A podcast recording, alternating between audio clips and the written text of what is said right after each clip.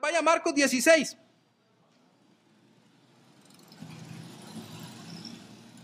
La resurrección viene narrada en los cuatro evangelios. Yo elegí el de Marcos porque me parece que es más pequeño, más rápido para poderlo leer y tener un contexto, aunque durante la enseñanza vamos a estar moviéndonos o mencionando al menos algunos otros eventos que vienen narrados en los otros evangelios. Entonces, antes de orar, vamos a leer la palabra del Señor. Allí en Marcos 16, versículo 1 dice la Biblia. Cuando pasó el día de reposo, entiéndase día de reposo es sábado, entonces este es un domingo. Esto que está narrando ocurre un domingo. Cuando pasó el día de reposo, María Magdalena, María la madre de Jacobo y Salomé compraron especias aromáticas para ir a ungirle. Y muy de mañana, el primer día de la semana, vinieron al sepulcro ya salido el sol. Pero decían entre sí, ¿quién nos removerá la piedra de la entrada del sepulcro? Pero cuando miraron, vieron removida la piedra, que era muy grande. Y cuando entraron en el sepulcro, vieron a un joven sentado al lado derecho, cubierto de una larga ropa blanca, y se espantaron. Mas él les dijo, no os asustéis, buscáis a Jesús Nazareno, el que fue crucificado, ha resucitado no está aquí. Mirad el lugar en donde le pusieron. Pero id, decid a sus discípulos y a Pedro que él va delante de vosotros a Galilea. Allí le veréis como os dijo. Y ellas se fueron huyendo del sepulcro, porque les había tomado temblor y espanto. Ni decían nada a nadie, porque tenían miedo. Habiendo pues resucitado Jesús por la mañana, el primer día de la semana, apareció primeramente a María Magdalena de quien había echado siete demonios. Yendo ella, lo hizo saber a los que habían estado con él, que estaban tristes y llorando. Ellos cuando oyeron que vivía, que ya había sido visto por ella, no lo creyeron. Pero después apareció en otra forma a dos de ellos que iban de camino, yendo al campo. Ellos fueron y lo hicieron saber a los otros y ni aun a ellos creyeron. Finalmente se apareció a los once mismos estando ellos sentados a la mesa, y les reprochó su incredulidad y dureza de corazón, porque no habían creído a los que le habían visto resucitado. Y les dijo, id por todo el mundo y predicad el Evangelio a toda criatura. El que creyere y fuere bautizado será salvo, mas el que no creyere será condenado. Y estas señales seguirán a los que creen. En mi nombre echarán fuera demonios, hablarán nuevas lenguas Tomarán en las manos serpientes y si bebieren cosa mortífera, no les hará daño. Sobre los enfermos pondrán sus manos y sanarán. Y el Señor después que les habló, fue recibido arriba en el cielo y se sentó a la diestra de Dios. Y ellos saliendo predicaron en todas partes, ayudándoles el Señor y confirmando la palabra con las señales que la seguían. Amén. Vamos a orar. Dios, muchas gracias le damos en esta hermosísima mañana. Porque usted es muy bueno con nosotros y nos ha permitido el día de hoy poder estudiar su Biblia. La tenemos en nuestro idioma, tenemos un ejemplar que podemos leer. Y todo eso es debido a su gracia, debido a su amor para con nosotros. Bendiga ahora la enseñanza, Señor. Que su Santo Espíritu con toda libertad nos hable. En Cristo Jesús se lo pedimos. Toma control de mi boca. Amén y amén. Entonces, hay varios énfasis que a mí me gustaría hacer en esa porción leída. Número uno, hubo quienes sí creyeron al anuncio de la resurrección y otros que no. Es decir, el anuncio de la resurrección no solamente estaba profetizado, sino que el Señor Jesucristo mismo había dicho, voy a bajar a Jerusalén, cuando llegue allá me van a maltratar, me van a matar, pero al tercer día resucitaré. No lo dijo una vez, ni dos, lo dijo muchísimas más veces. Y tanto los apóstoles como las mujeres, como los discípulos, conocían esto. Pero si usted puso atención a la lectura, usted verá que dice que cuando las mujeres fueron, porque fueron las mujeres las que fueron, y ellas vienen dando la noticia, ellos en lugar de estar contentos porque es el tercer día, dice que estaban llorando. Estaban llorando. ¡Qué tragedia! Han matado al Salvador del mundo. Pero nadie se le ocurre decir, eh, momento, pero no es cierto que hoy Él dijo que iba a resucitar. Solo estas mujeres. Segundo, quienes sí creyeron tuvieron el privilegio de experimentar de primera mano eventos como por ejemplo interactuar con ángeles. Salado el resto se lo perdió. ¿Por qué no fueron? Si ellos hubieran creído y hubieran estado allí al amanecer, también habrían visto esto. Pero no lo vieron. El haber estado temprano, la mañana del domingo de resurrección, no solamente demostraba fe en lo que el Señor había dicho, sino que permitió que María Magdalena viera a Jesús resucitado de primera. Tuvo ese privilegio. Primer ser humano que lo veía. Porque creyeron. El hecho que la historia indique la cantidad tan grande de testigos presenciales refuerza que es verdadera como una forma de evidenciar que el evento pasó tal cual lo indica la Biblia. Yo quiero aquí ser muy enfático. Si hay algo que a los cristianos nos distingue de cualquier otra religión alrededor del mundo, es que nosotros creemos que nuestro Dios está vivo y que ese profeta que fue enviado no solo es profeta, sino que es salvador y logró vencer la muerte. Nadie más tiene eso. Eso nos hace, por eso le digo que yo me enojé mucho el domingo pasado. Porque es el día más importante de la cristiandad, es el que nos distingue. Otros hablan de sus héroes y sus tumbas las podemos ir y las podemos localizar. La del Señor Jesús no. Aunque le pusieron una piedra muy grandota ahí al frente, ¿verdad? Como quien pretendía que no saliera, eso no fue impedimento. Ahora déjeme aclararle algo. Esa piedra fue movida por causa de nosotros. Él no ocupaba que movieran la piedra. Puede haber salido. El cuerpo resucitado no tiene las limitaciones del cuerpo físico. Pero la remueve aquel ángel como para decir al resto de aquellos que estaban en aquel tiempo, desen cuenta que ya Él no está aquí, que ha resucitado. La resurrección del Señor Jesús es un evento de hace más de dos mil años que tiene implicaciones en la actualidad. De esas implicaciones es que quiero hablarle. Es decir, cómo un evento que ocurre hace más de dos mil años tiene que ver con usted y conmigo hoy día. O mejor dicho, ¿qué tiene que ver? Vamos a estudiarlo. Vamos a ver algunos resultados para la humanidad de este evento tan importante. Primer resultado, debido a la resurrección tenemos esperanza. ¿Qué es esperanza? Algo que se espera. Algo que se espera. eso es esperanza. Entonces, cuando decimos, alguien ya no tiene esperanza, es que no espera nada. Le da lo mismo. Los cristianos tenemos esperanza. Mire que ahí en la notita le pongo, hay quienes creen que la vida se trata de ese fenómeno por el que aparecemos en este mundo para luego habitarlo y un día tantos morir. Para esas personas no hay en realidad un propósito, sino que analizan que se trata de algo más bien fortuito. La Biblia nos dice que los cristianos de un lugar antiguo llamado Tesalónica tendían a no ver muchas diferencias en cuanto a lo que ellos habían creído versus el final que habrían de tener. Es decir, se comparaban con personas que no eran cristianas y decían, igual mueren ellos que morimos nosotros. No hay ninguna diferencia. Entonces, Pablo va a explicarle, si la hay. Mira allí en 1 Tesalonicenses 4, 13 y 14 dice, tampoco queremos, hermanos, que ignoréis acerca de los que duermen. Interesante forma de decirlo, ¿verdad? Porque aquellos que duermen en Cristo, en realidad duermen. No están muertos porque la muerte ya no puede tener poder sobre ellos.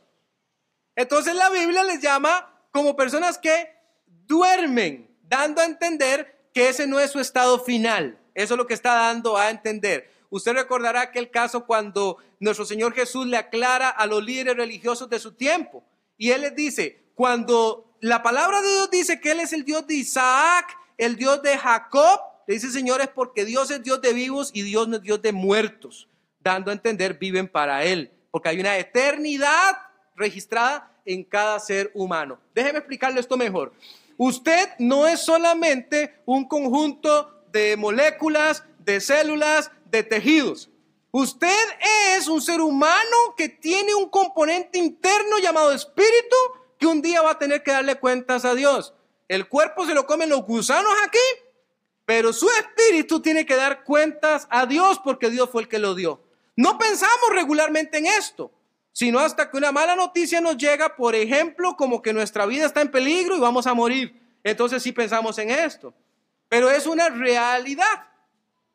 Miren lo que entonces decía aquí, para que no os entristezcáis como los otros que no tienen esperanza. No viva la vida como los otros que no tienen esperanza. Hermano, amén. No viva la vida como los otros que no tienen esperanza. Como usted tiene esperanza, entonces usted se puede levantar cada día con un tremendo gozo por lo que el Señor ha hecho por usted. Porque usted tiene esperanza. Cada vez que usted mira al cielo y ve nubes en él, sepa que en una de esas un día el Señor Jesucristo regresará. Y entonces dice, bueno, allí ya tendremos el panorama completo. Dice también, porque si creemos, ponga atención a esto, porque si creemos que Jesús murió y resucitó, así también traerá Dios con Jesús a los que durmieron en él. Eso es una promesa que nosotros esperamos. Usted tiene a Cristo Jesús, usted es parte de esa promesa también.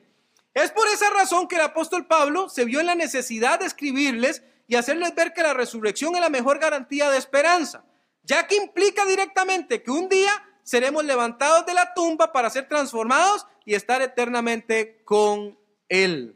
Estar eternamente con Él.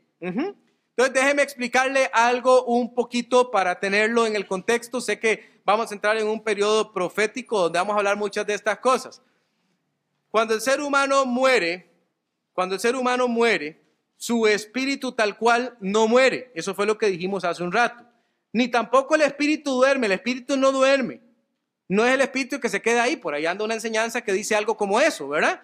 Y que habla de, de la aniquilación de esos espíritus. No, no funciona así. La Biblia nos habla directamente de un lugar llamado infierno, que siempre lo planteamos como un lugar temporal, porque eso es. Es un lugar temporal donde las almas están esperando el juicio. Y habla también del seno de Abraham como un lugar temporal, donde las personas que tienen a Cristo Jesús como Salvador ya están. Pero para el cumplimiento de esta escritura, esos espíritus han de tomar cuerpo nuevo. En ese momento del tiempo. Para nosotros, porque nosotros vivimos en el tiempo. No para Dios, porque Dios no tiene tiempo. Entonces es un poco complicado.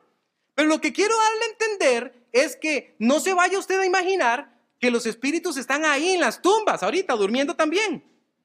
Y usted dice, ahí, ahí está el espíritu también, y un día se va a levantar. No, no, no, no, no, no funciona así. Por eso es que nosotros decimos que es un desconectar la muerte, es un desconectar aquí y un conectarse de inmediato con Dios. Por eso Pablo dice, es estar ausente en el cuerpo, pero presente con el Señor. Es inmediato. Es inmediato. Entonces, eso yo quiero dejárselo claro.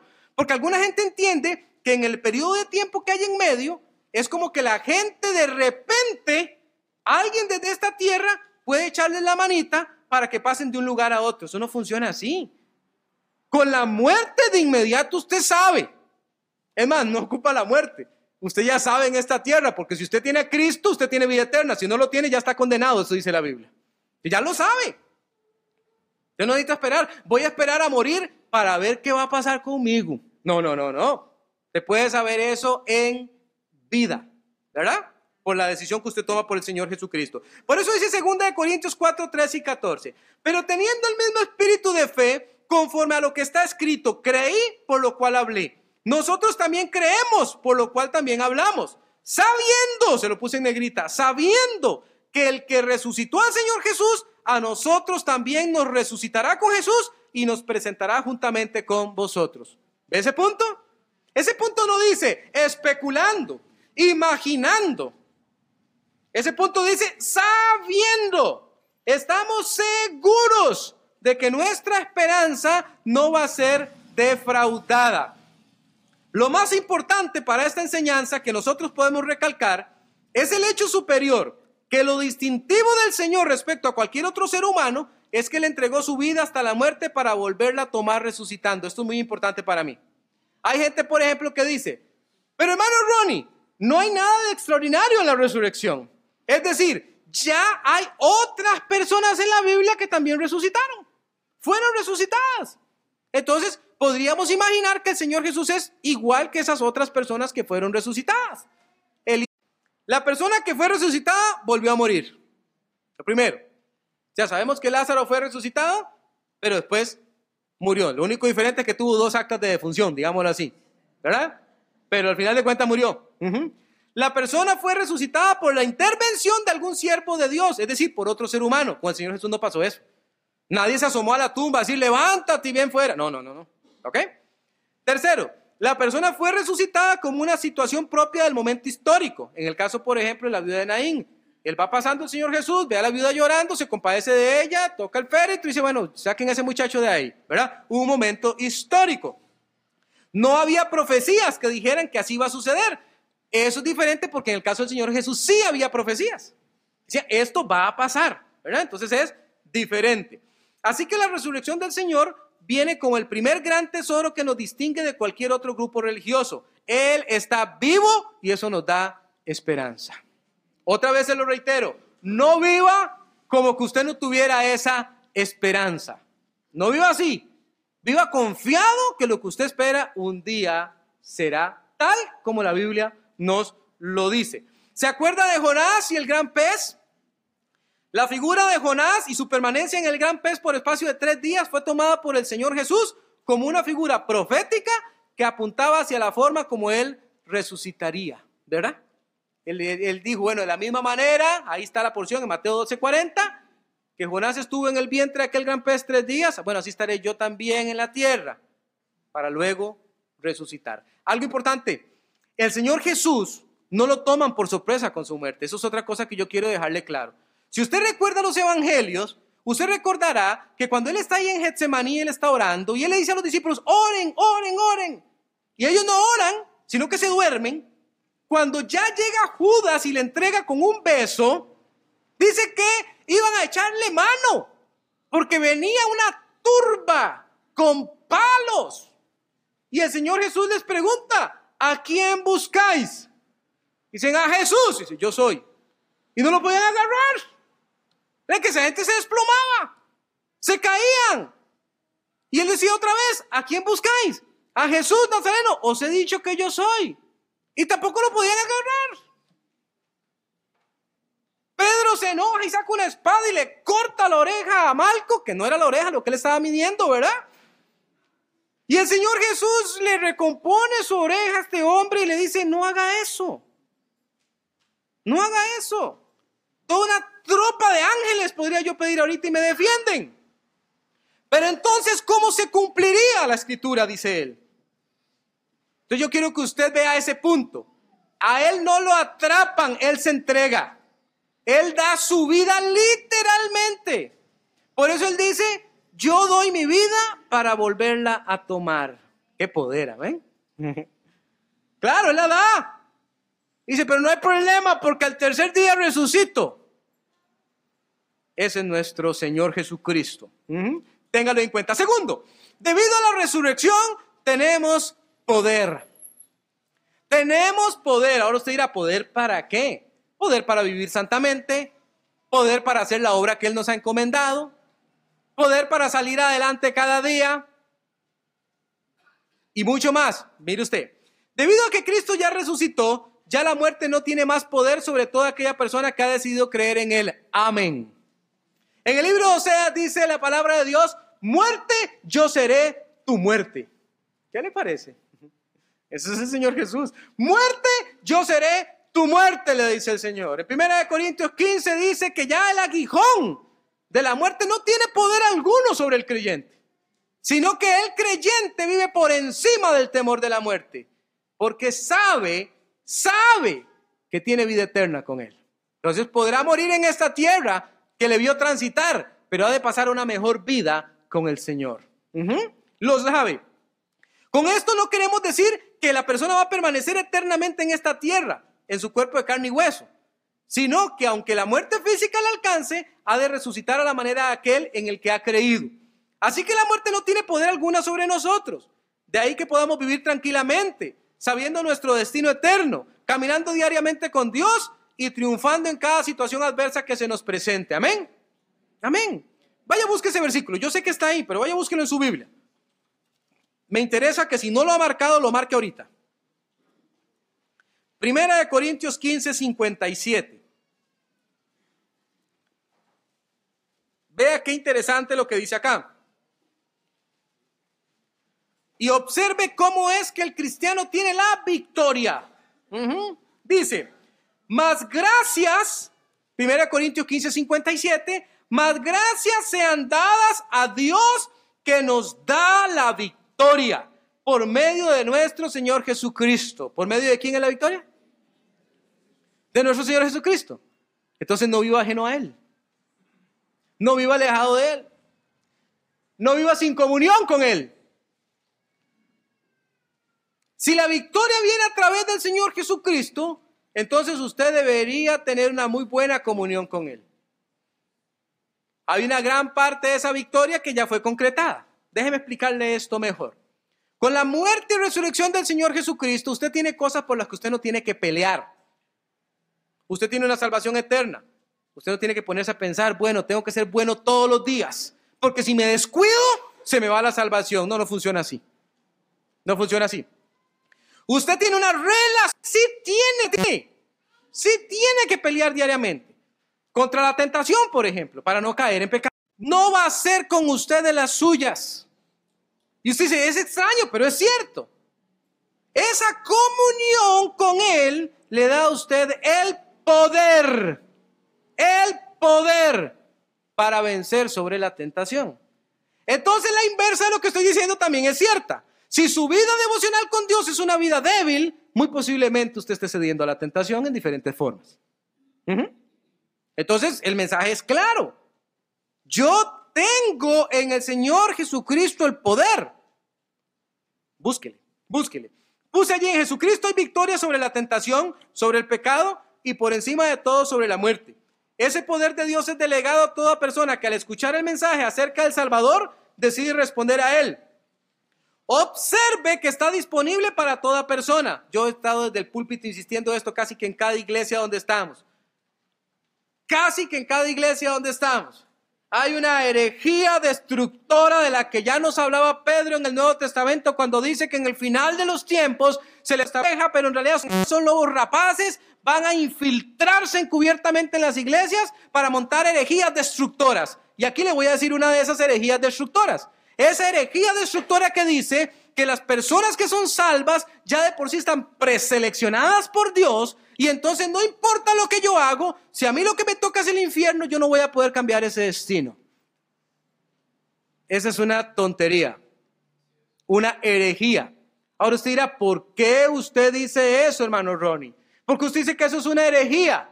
Porque la Biblia, en versículos como el que vamos a leer, nos aclara claramente esto, nos deja bien parados en cuanto al asunto. Mire, por favor, Observe que está disponible para toda persona, pero algunas deciden por voluntad propia rechazarle. Considerar locura el mensaje de la cruz y de la resurrección. Vamos a ver. Porque la palabra de la cruz es locura a los que se pierden. Detengámonos aquí. Aquí está hablando de un grupo. Está hablando de un grupo y él los llama los que se pierden. Primer grupo, los que se pierden. Vamos al segundo grupo. Pero a los que se salvan, ponga atención a la forma reflexiva de sé. Sé, algo hicieron, algo hicieron. Tuvieron que haber procedido a realizar algo para poder obtener esa salvación. Ya no el sacrificio, porque el sacrificio fue hecho por el Señor Jesucristo, pero sí la aceptación de ese sacrificio. Entonces dice la Biblia, se salvan, esto es a nosotros, los que ya tenemos a Cristo Jesús, es poder de Dios. Dos grupos claramente determinados y la responsabilidad personal de tener que recibir al Señor Jesucristo en cada uno de ellos. Unos dijeron, no nos interesa. Y dice la palabra de Dios, eso se pierden. Otros dijeron, claro que sí. Y es entonces la palabra de Dios que esos se salvan. Entonces, ¿cómo me van a salir a mí ahora con el cuento de que ya no importa lo que, la decisión que usted tome? ¿Dónde estaría la responsabilidad de cada ser humano? ¿Cómo es que Dios entonces enjuicia al ser humano? ¿Por qué habría de enjuiciarle si de por sí no es culpable? Fue preseleccionado para el infierno. Mis hermanos y mis hermanas, lo mejor que podemos hacer con esas herejías destructoras es, número uno, no prestarles atención. Número uno. Número dos. Predicar más que nunca el Evangelio del Señor Jesucristo. Porque está claramente, clara, claramente visto que eso es una herejía del diablo. Porque las personas que así creen deciden que es mejor no salir a evangelizar porque ya para qué. Si Dios es el que decide, ¿para qué voy a salir a evangelizar? Él se va a encargar de por sí, de traer a los que sí, a los que no. Por eso digo yo que es del diablo.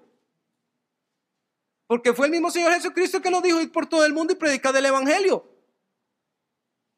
Y ahora estos hijos del diablo que se están infiltrando en las iglesias nos dicen que no, que no es así. Una herejía vertida desde los mismos infiernos, tenga cuidado. ¿Por qué yo insisto mucho en esto? Porque de repente aparece alguien en la iglesia con estas ideas, porque pululan en el internet. ¿Cómo los distingue usted para no dejarlo a oscuras hoy? Los distingue porque siempre tienen frasecitas de San Agustín, frasecitas de San XYZ. Todos son personajes, nunca mencionan la Biblia. Los padres de la iglesia dijeron, los padres de la iglesia, a mí no me interesan los padres de la iglesia.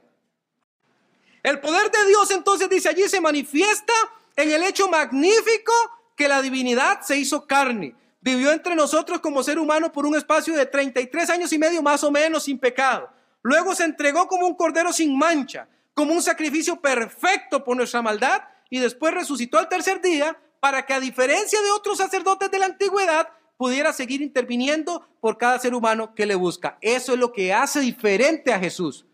Como Él está vivo, usted puede acudir a Él hoy y le va a salvar. De la misma manera que salvaba ayer y de la misma manera que salvará mañana. Su ejercicio sacerdotal de presentar su sangre en pago por cada ser humano, lo puede ejercer cada día porque Él está vivo. Vivo. Entonces Él puede ir a presentar su sangre y decir, va, esta persona ha pedido perdón por sus pecados confiando en mí, mi sacrificio es suficiente para salvarle es muy importante. Bueno, ahí le pongo lo de la tumba, ¿verdad? Que fue removida por el ángel, la, piedra, que ya le mencioné antes. Punto 3. Debido a la resurrección, nosotros tenemos seguridad. ¿Qué significa estar seguro? Que usted no tiene dudas. Eso significa estar seguro. Usted no tiene dudas al respecto. Es interesante la forma como la Biblia nos habla respecto a los resultados de la resurrección en aquellas personas que son salvas por Jesús. Al referirse a los eventos propios del sacrificio y resurrección, los enlaza como un hecho ya consumado en la vida pasada, en la presente y la futura de los cristianos. Presta atención a esto, porque esto es muy interesante en la palabra de Dios y se refiere un poquito a lo que le decía antes de que Dios no tiene tiempo. En nosotros muertos en pecado, nos dio pasado vida juntamente con Cristo, se lo puse en negrita. Por gracia sois salvos. Y juntamente con Él nos resucitó sigue pasado. Y usted dice, ¿cuándo me resucitó a mí? Yo no he resucitado. Ni siquiera he muerto. ¿Cómo es que está hablando aquí de una resurrección? Sigamos leyendo. Y asimismo nos hizo sentar en los lugares celestiales con Cristo Jesús. Eso es una forma presente de ese verbo. ¿Cómo que nos hizo sentar? Yo no estoy sentado en lugares celestiales ahorita. Estoy sentado en la iglesia bautista en San Ramón. ¿Cómo es que eso sucedió? Sigamos leyendo. Para mostrar en los siglos venideros, aquí está el futuro, las abundantes riquezas de su gracia en su bondad para con nosotros en Cristo Jesús. Déjeme explicarle algo de esta porción en una forma muy sencilla y muy básica y muy rápida. Esta porción está englobando todo el factor tiempo para darnos a entender a nosotros que nuestra salvación está activa desde el mismo momento en que nosotros creemos en el Señor Jesucristo. Entonces, esa idea que nosotros tenemos de que allá en el futuro yo me voy a dar cuenta es totalmente errónea.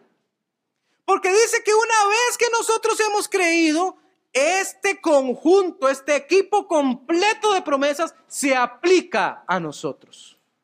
Eso es tremendo, amén. Amén. Y eso nos llena de seguridad. Estamos tranquilos. No es que va a haber sorpresas en el futuro. Dios ha dicho claramente lo que va a pasar y la forma en la que va a pasar. Somos trofeos de su gloria, sin duda alguna. Esa es la seguridad con la que contamos, por lo cual estamos seguros no solamente que un Dios vivo y verdadero, sino que también Él nos resucitará un día y no sufriremos lo que la palabra de Dios llama la ira venidera, que ya la vamos a ver aquí. Es decir, la demostración clara de la indignación de Dios contra todas aquellas personas que desecharon la invitación para conocerle como único y suficiente Salvador. Presta atención. Primera Tesalonicenses 1, 9 y 10. De hecho, vaya ahí, vaya ahí, vaya ahí.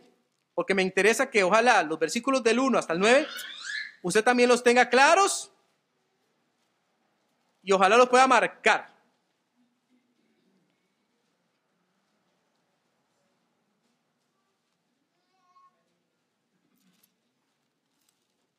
Creo que segunda, ¿verdad? Más bien. Sí, segunda, perdón, segunda. No, no, ahí dice primera, pero ese versículo no está ahí. No, no, perdón, perdón, perdón. Yo, segunda para leerle lo que creí que estaba ahí del 1 al 1 al 9. No está ahí, está en segunda. Ya vamos a ir ahí otra vez. 1.5, segunda Tesalonicenses 1.5. Antes de que vayamos al 1.9 de primera. Vean lo que dice. Presta atención a esto, porque yo he escuchado mucha gente decir, ¿cómo es que se sabe de la condenación? ¿Cómo es que se sabe de la ira? ¿De dónde sacan los cristianos que hay una condenación para empezar? Eso no es cierto. Los cristianos que quieren meterle miedo a la gente, que andan hablando del infierno y de que hay un lugar, de que eso ni la Biblia lo dice. Yo no sé cómo se atreven a decir eso. Yo quiero mostrarle dónde está, antes de leer la otra porción. Vamos a leer. Segunda Tesalonicenses 1:5. Esto es demostración del justo juicio de Dios, para que seáis tenidos por dignos del reino de Dios, por el cual asimismo padecéis, hablando a cristianos. Porque es justo, ponga atención, es justo delante de Dios pagar con tribulación a los que os atribulan. ¿Qué tipo de tribulación, hermano Ronnie? Sigamos leyendo. Y a vosotros que sois atribulados, daros reposo con nosotros, cuando se manifieste el Señor Jesús desde el cielo con los ángeles de su poder, en llama de fuego, para dar retribución a los que no conocieron a Dios, ni obedecen al Evangelio de nuestro Señor Jesucristo. Eso está más claro que el agua, ¿no le parece? ¿A quién le va a dar retribución? A usted. Si usted todavía no conoce al Señor Jesucristo y Él viene hoy, usted está en ese grupo. Porque aquí dice, a los que no conocieron a Dios ni obedecen al Evangelio. ¿Cuál Evangelio? El que yo le estoy predicando esta mañana. Que Jesús vino a esta tierra, que vivió perfectamente, que murió y resucitó por usted, de ese Evangelio, que le puede salvar de sus pecados.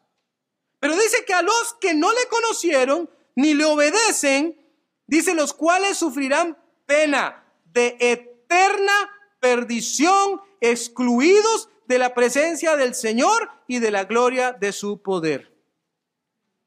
¿Hay un lugar de pena? Sí. ¿En ese lugar las personas pasarán eternamente? Sí. ¿Estarán excluidos de la presencia de Dios? Sí. ¿Por qué? Porque eso dice la Biblia. Si no fuera así, ¿para qué nos molestamos los predicadores en predicarlo?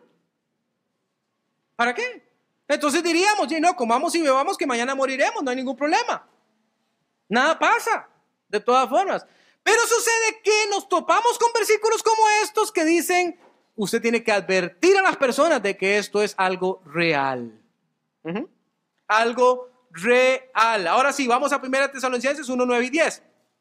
Ahí para atrásito. Porque ellos mismos cuentan de nosotros la manera en que nos recibisteis y cómo os convertisteis. ¿Ve?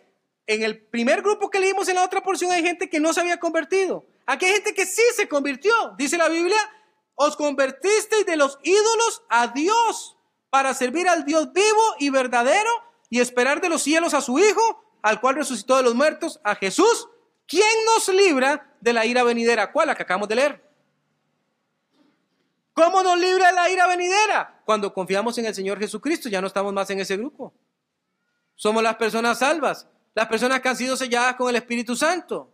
Y usted me dirá, bueno, Ronnie, es que usted está haciendo como una división. ¿Usted qué cree? ¿Que usted es más que cualquiera de nosotros? No, no, no, yo estoy diciendo eso.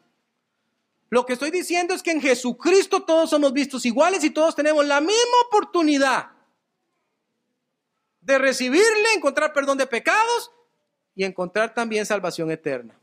Eso es lo que estoy diciendo. Cualquiera. Usted dirá ahí sentado, yo también, usted también. ¿Por qué no? Si la oferta está abierta a todo. La Biblia dice para todo aquel que en él cree. Para que todo aquel que en él cree. ¿Qué hace falta creer? ¿En quién? En Jesús. Eso es lo que hace falta. Miren que la Biblia nos narra en Mateo 28, no vamos a ir ahí por tiempo, que los líderes religiosos de su tiempo no dieron, no dieron crédito a la resurrección. Mire que esto es un pecado terriblísimo. Usted sabe, llegan los soldados romanos y dicen, por cierto, vengan acá, el hombre que nos mandaron custodiar, ¿se acuerda? A que no adivina qué pasó. ¿Qué pasó? Llegaron ángeles. Ángel, sí, yo los vi. Hubo como un gran terremoto, todo se movió y uno de ellos corrió la piedra así como que nada. Y él resucitó, ya no está ahí. Y no era un guarda, eran varios. Y todos llegan dando el mismo testimonio. Y esos líderes religiosos, en vez de decir, nos equivocamos. Tenemos que arrepentirnos, tenemos que hablarle a la gente, tenemos que contarles. En lugar de hacer eso, más bien dicen, guarden silencio. Les vamos a pagar buena plata, pero quédese calladito. Diga que vinieron los discípulos y se lo llevaron. Y cuando los romanos pregunten, nosotros los salvamos. Usted no se preocupe. Qué dureza de corazón, ¿no le parece? Qué dureza de corazón. Ya ahí no se trataba de que ellos no supieran. Claro que sabían, acaban de tener un testimonio de primera mano. Pero aún así dijeron, calladitos mejor. No diga nada. Qué terrible. Qué terrible. Yo siempre me a pensar en ellos y digo, Dios quiera que no hayan muerto así, porque si murieron así en el infierno están. Y que en algún momento hayan abierto sus ojos. Cuarto, debido a la resolución tenemos confianza.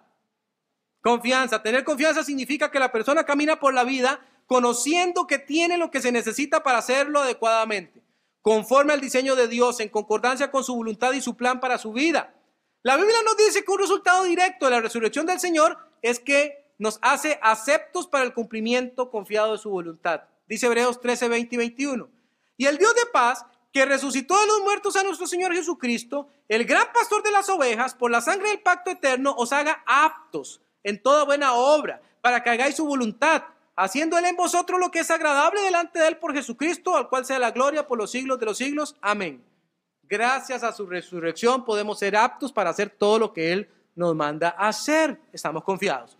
Esto debe llenarnos de mucha alegría, porque quiere decir que con toda libertad podemos emprender la gigantesca tarea de conocerle cada día un poco más de lo que significa a plenitud su resurrección y el futuro glorioso que nos espera. Por eso Filipenses 3, 9, 11, Pablo dice, y ser hallado en él no teniendo mi propia justicia, que es por la ley, sino la que es por la fe de Cristo. ¿Ve? Deje de basarse en su propia justicia. La gente se basa en su justicia. Yo soy bueno. Yo no soy tan malo como el vecino.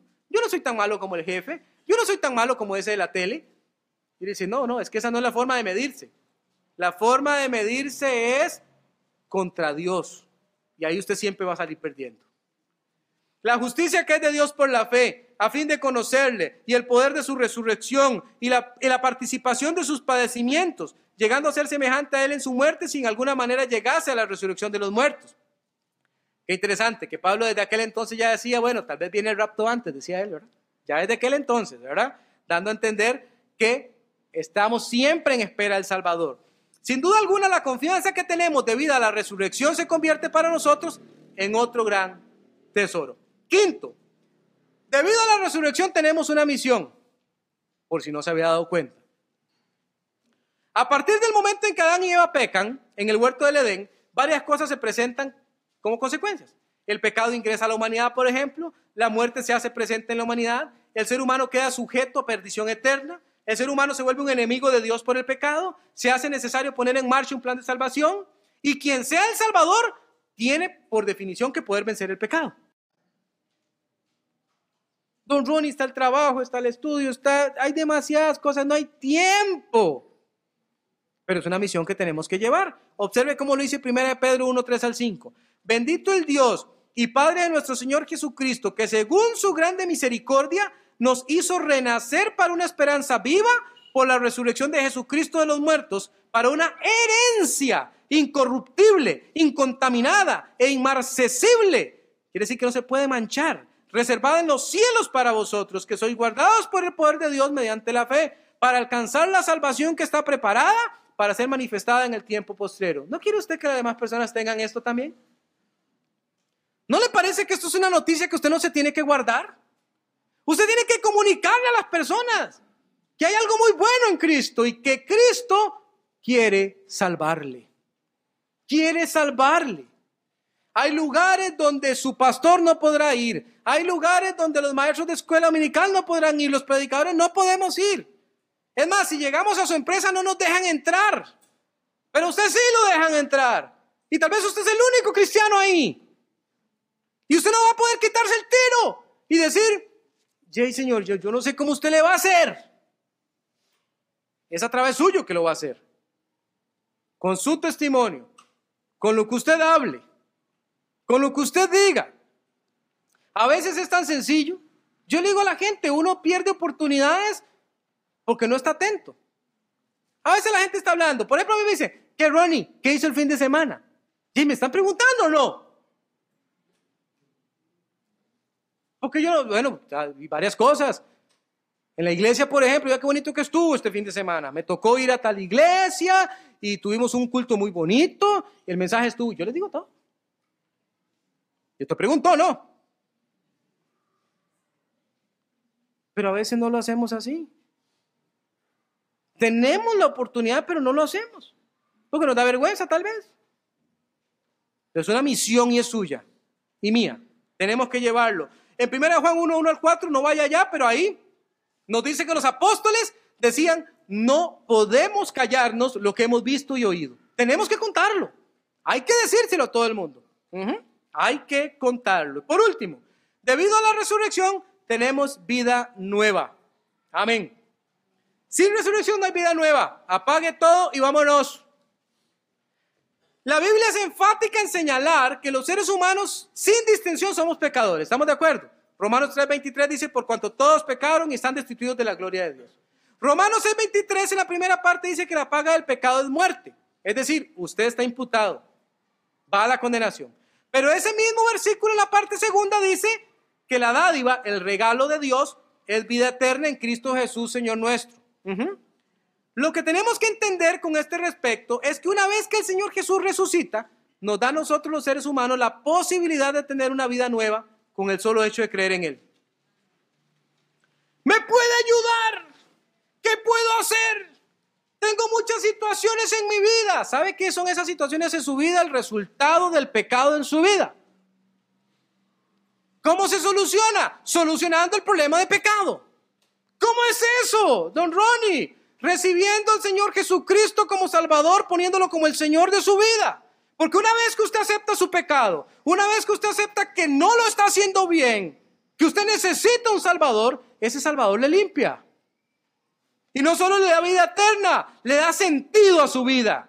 Porque la vida se vive con sentido. Y el sentido no es trabajar como loco, saliendo antes de que salga el sol y llegando después de que se puso. Ese no es el sentido de la vida. Hay muchísimo más en la vida. ¿Cuándo empieza a tomar color la vida? Cuando usted pone a Jesús en ella. Porque usted empieza a entender que es el propósito. Y eso es gracias a que Él un día resucitó. Por eso dice Romanos 6.4, porque somos sepultados juntamente con Él para muerte por el bautismo, a fin de que, ponga atención, como Cristo resucitó de los muertos por la gloria del Padre, así también nosotros andemos en vida nueva. El que está bajito, 2 Corintios dice, porque el amor de Cristo nos constriñe pensando esto, que si uno murió por todos, luego todos murieron y por todos murió para que los que viven ya no vivan para sí, sino para aquel que murió y resucitó por ellos. Hemos visto esas cositas que están ahí. Gracias a que Jesús resucitó tenemos esperanza, tenemos poder, tenemos seguridad, tenemos confianza, tenemos misión y tenemos vida nueva. Son los resultados de su resurrección. Si usted ya es cristiano, eso significa para usted, vaya, haga la misión que el Señor le encomendó hacer. Vaya, hágala. Vaya, hable. No se quede con la boca cerrada. Dígale a la gente que hay un Jesús que salva y que está vivo. Y si usted no conoce al Señor Jesucristo esta mañana, yo no creo que un mensaje de resurrección se haya trazado una semana y que eso sea una